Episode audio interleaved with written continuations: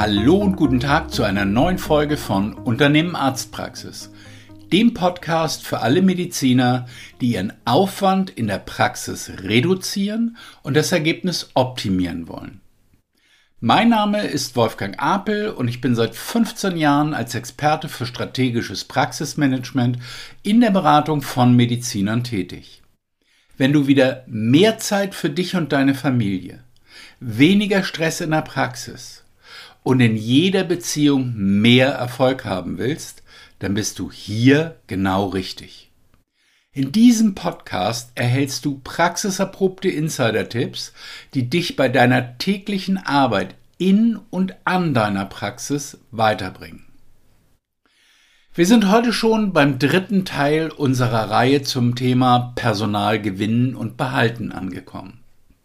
In den beiden ersten Episoden ging es darum, wie du Bewerbungen generierst und das passende Personal für deine Praxis auswählst. Heute sprechen wir über ein Thema, das in der Medizinbranche eher unüblich ist, nämlich über leistungsgerechte Bezahlung.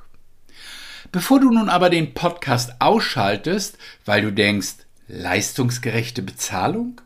Das kann ich in meiner Praxis doch gar nicht machen Hör es dir erst einmal in Ruhe an. In den nächsten Minuten will ich dir zeigen, wie eine leistungsgerechte Bezahlung aussehen kann und welche Vorteile diese sowohl für dich als auch für deine Angestellten mit sich bringt. Fangen wir also direkt damit an, wie so eine leistungsgerechte Bezahlung der fairere Weg für alle Beteiligten ist. In der Regel, und vielleicht ist das ja auch in deiner Praxis so, erhalten Angestellte ein festes Monatsgehalt, das an eine gewisse Stundenzahl gekoppelt ist. Alternativ erhalten sie einen festen Stundenlohn, der dann abhängig von den geleisteten Stunden ausgezahlt wird. Diese festen Beträge basieren meist auf den Tarifgehältern für eine Stelle sowie der Arbeitserfahrung und der Qualifikation der jeweiligen Person. Nun ist es aber so, dass zwei Arzthelferinnen, die die gleiche Qualifikation haben und gleich lang im Job sind, trotzdem noch lange nicht das gleiche leisten.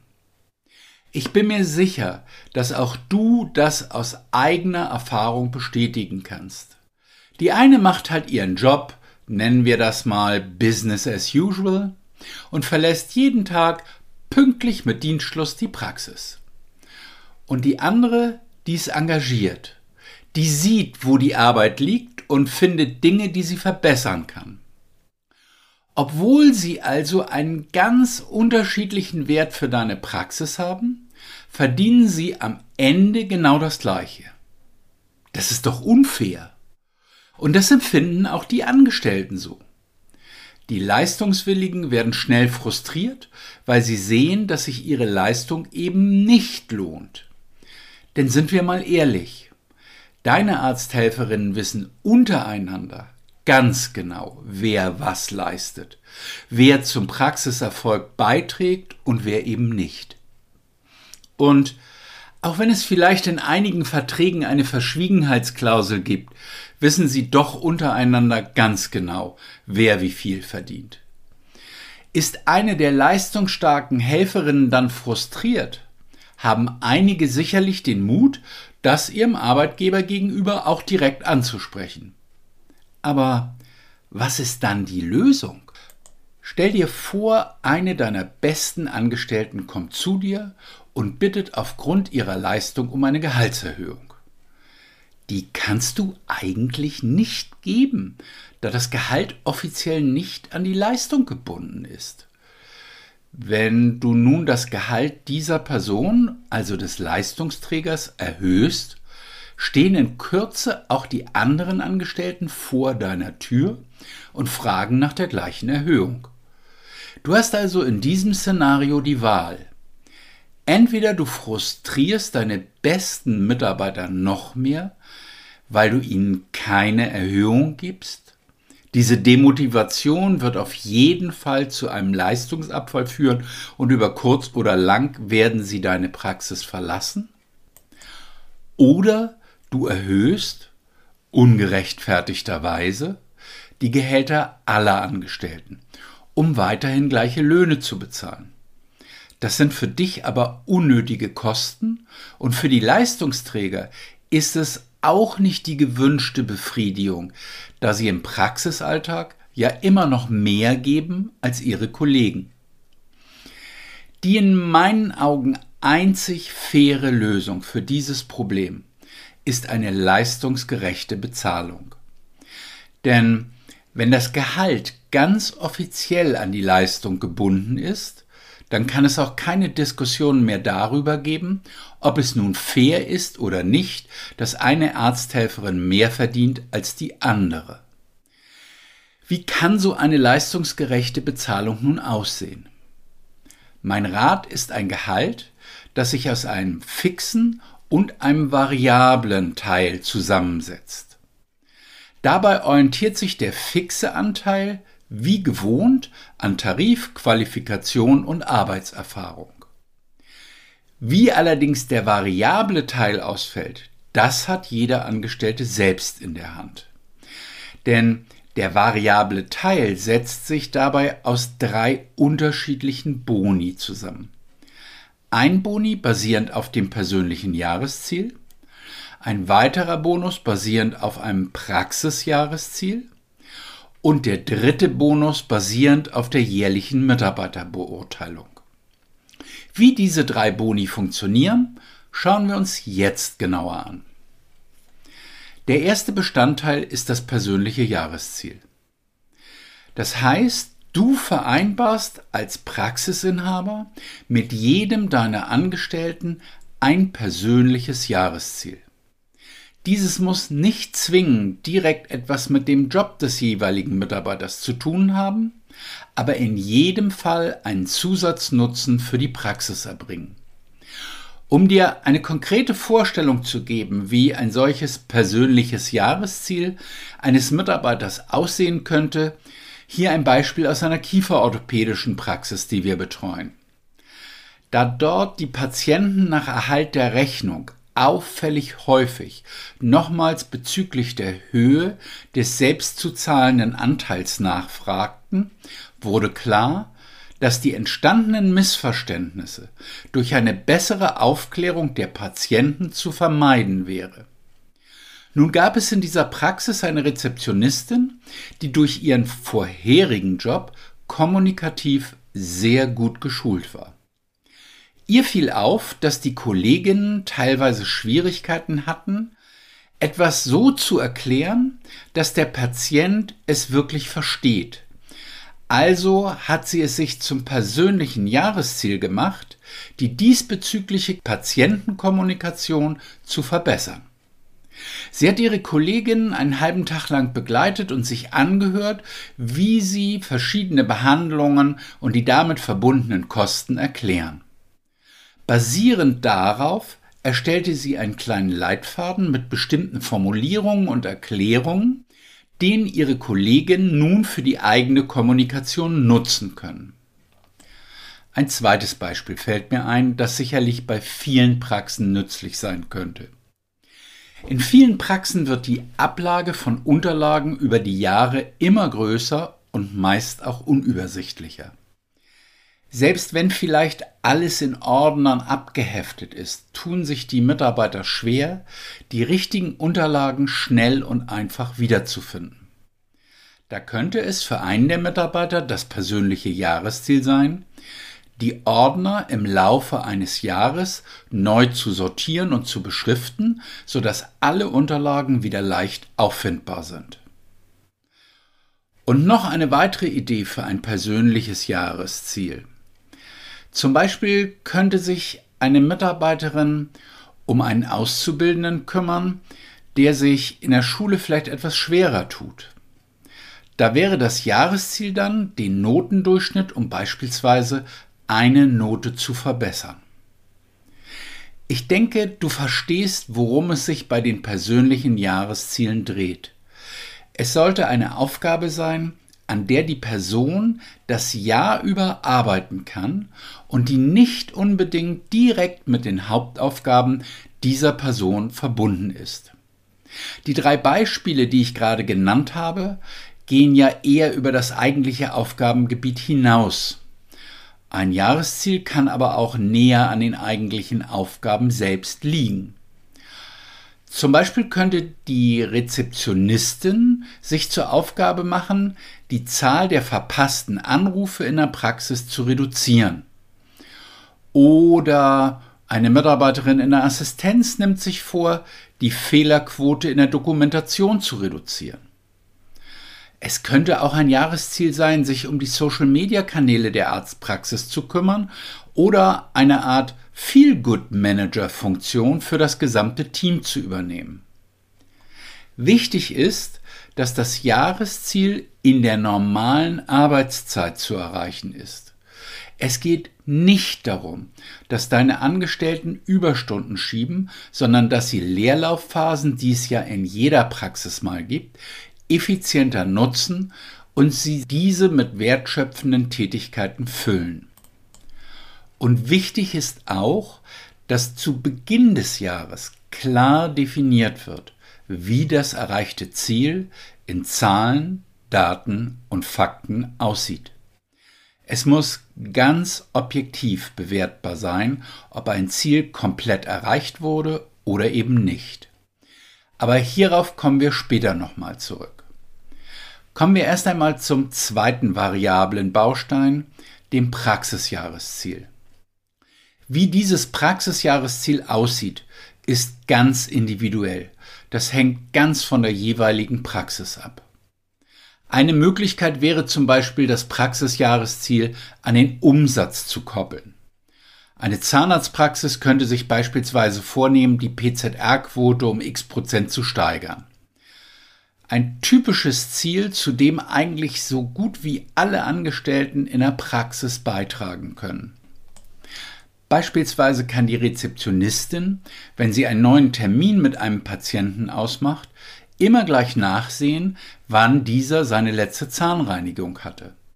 Und wenn diese schon länger zurückliegt, dann kann sie ihn ganz einfach darauf aufmerksam machen und kurz erklären, welche Vorteile eine regelmäßige professionelle Zahnreinigung hat. Ebenso kann die Zahnarzthelferin, die den Patienten für die Behandlung vorbereitet, das Thema schon ansprechen, während sie gemeinsam mit dem Patienten im Behandlungszimmer auf den Arzt wartet. Anstatt sich anzuschweigen, kann sie die Zeit nutzen, um dem Patienten die PZR zu erklären. Außerdem kann das Praxisteam auch gemeinsam an Informationsmedien wie Plakaten und Broschüren für das Wartezimmer arbeiten.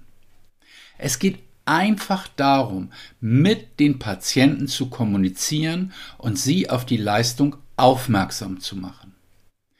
Praxen mit anderen Fachgebieten können das Praxisziel genauso an ihren Umsatz binden. Eigentlich funktioniert dieses Praxisjahresziel mit jeder beliebigen Selbstzahlerleistung. Und dabei geht es ganz klar nicht darum, jemandem etwas aufzuschwatzen, sondern einfach nur darum, den Patienten aufzuklären, sodass er eine informierte Entscheidung treffen kann. Sicherlich bist du Mediziner geworden, um zu heilen und zu helfen. Dazu gehört dann ja aber natürlich auch, ganz unabhängig vom Umsatz, dass du deine Patienten aufklärst, so dass sie selbst entscheiden können, welche Vorsorgeleistungen sie in Anspruch nehmen wollen.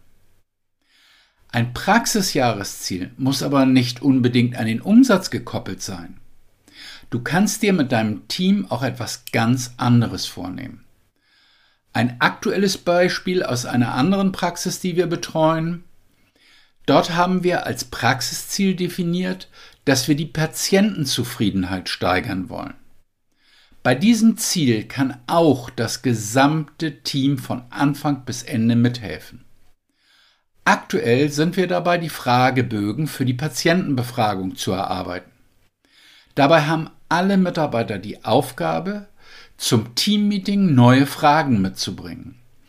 Und in den nächsten Schritten geht es um die Unterstützung bei der Umsetzung also darum, möglichst viele Patienten zur Teilnahme an der Befragung zu motivieren und nach deren Auswertung um die Definition der Maßnahmen, um die Patientenzufriedenheit letztendlich wirklich zu erhöhen.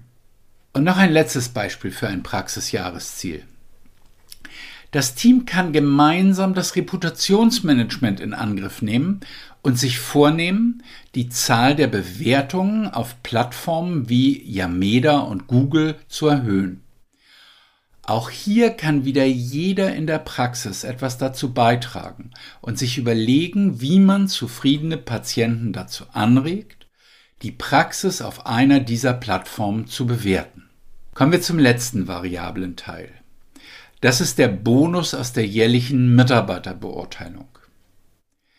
Diese Mitarbeiterbeurteilung kannst du ganz einfach in die Jahresgespräche mit deinen Mitarbeitern integrieren.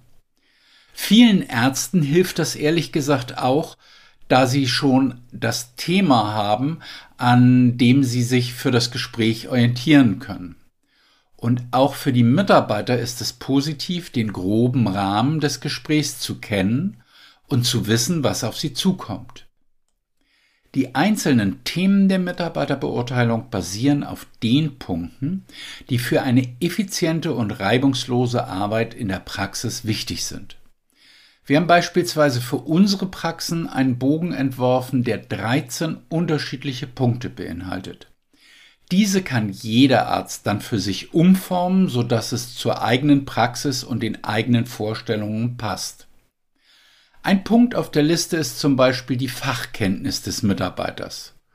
Die beste Bewertung wäre hier, dass die Person in der Lage ist, auch in schwierigen Fragen selbstständig ein sicheres Urteil zu fällen. Die schlechteste Bewertung wäre, dass die Fachkenntnis trotz Unterstützung nicht das erforderliche Level erreicht.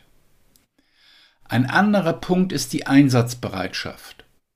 Ist der Mitarbeiter eher träge und versucht sich zu drücken? Oder tut er von sich aus schon mehr als nötig? Andere Punkte auf der Liste sind das Arbeitstempo oder die Arbeitsqualität oder auch der Bezug zum Patienten. Ist der Mitarbeiter dem Patienten gegenüber sehr sensibel, wenn es um die Patientenbedürfnisse geht, oder erkennt er diese eher gar nicht?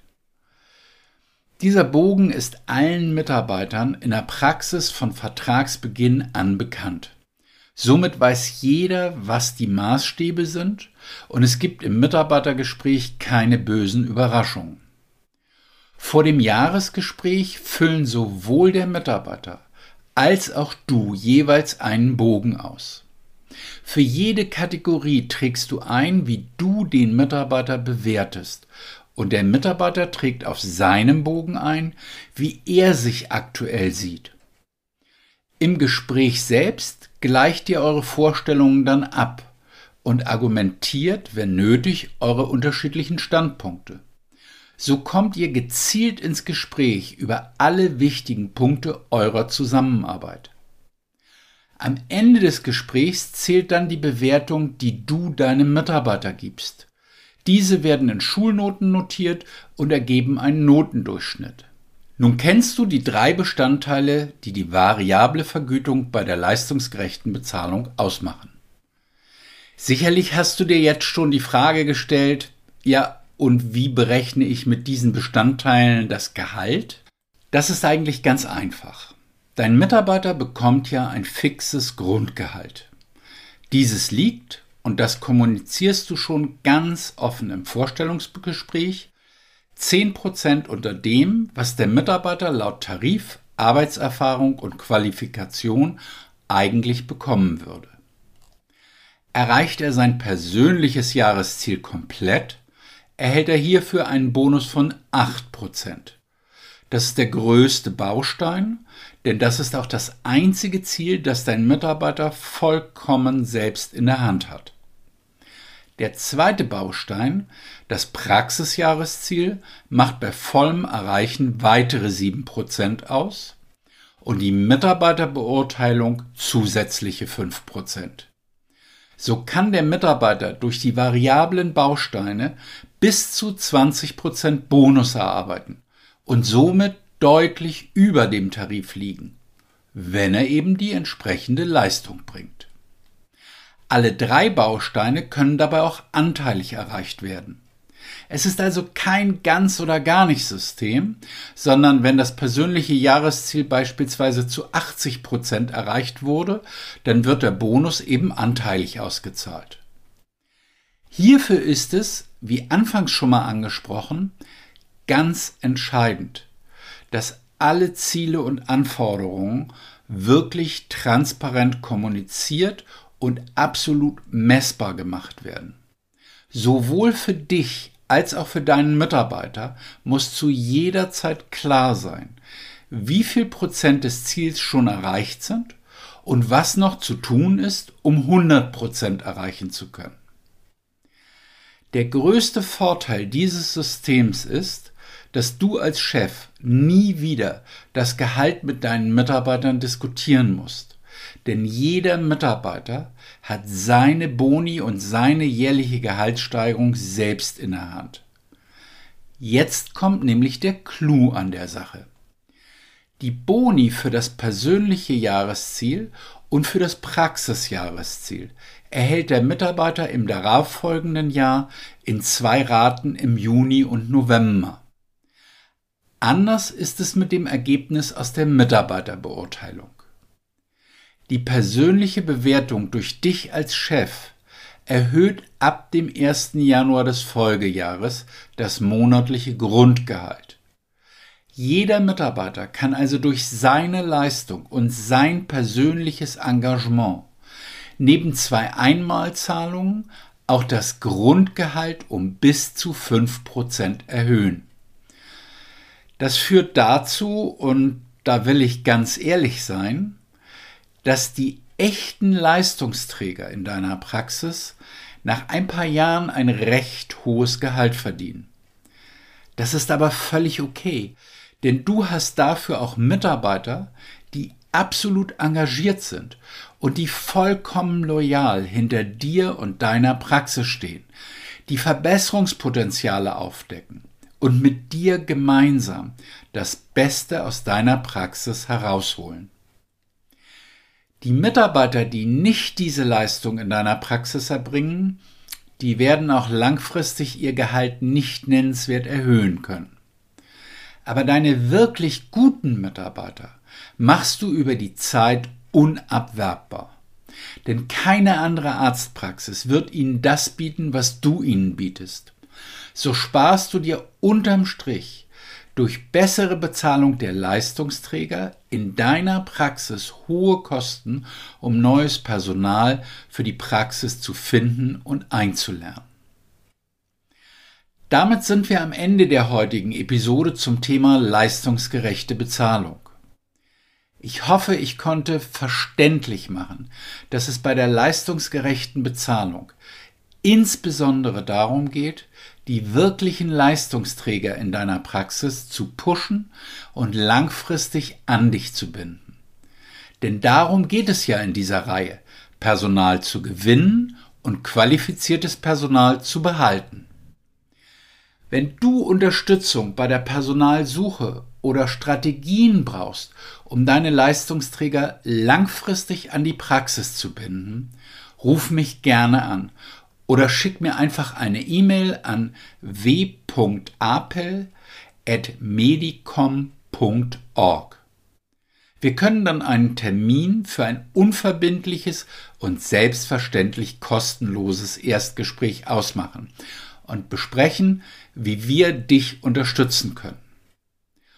Und wenn dir dieser Podcast gefallen hat und du andere Ärzte kennst, die auch auf der Suche nach wirkungsvollen Insider-Tipps und praxiserprobten Anregungen sind, mit deren Hilfe sie mehr erreichen können, mehr Lebensqualität und Spaß an der Arbeit, mehr Unabhängigkeit und wirtschaftlichen Erfolg, sowie mehr Sicherheit und Zukunftsperspektive, dann teile diesen Podcast doch gerne und hinterlasse uns eine positive Bewertung bei iTunes, Spotify oder wo immer du diesen Podcast hörst.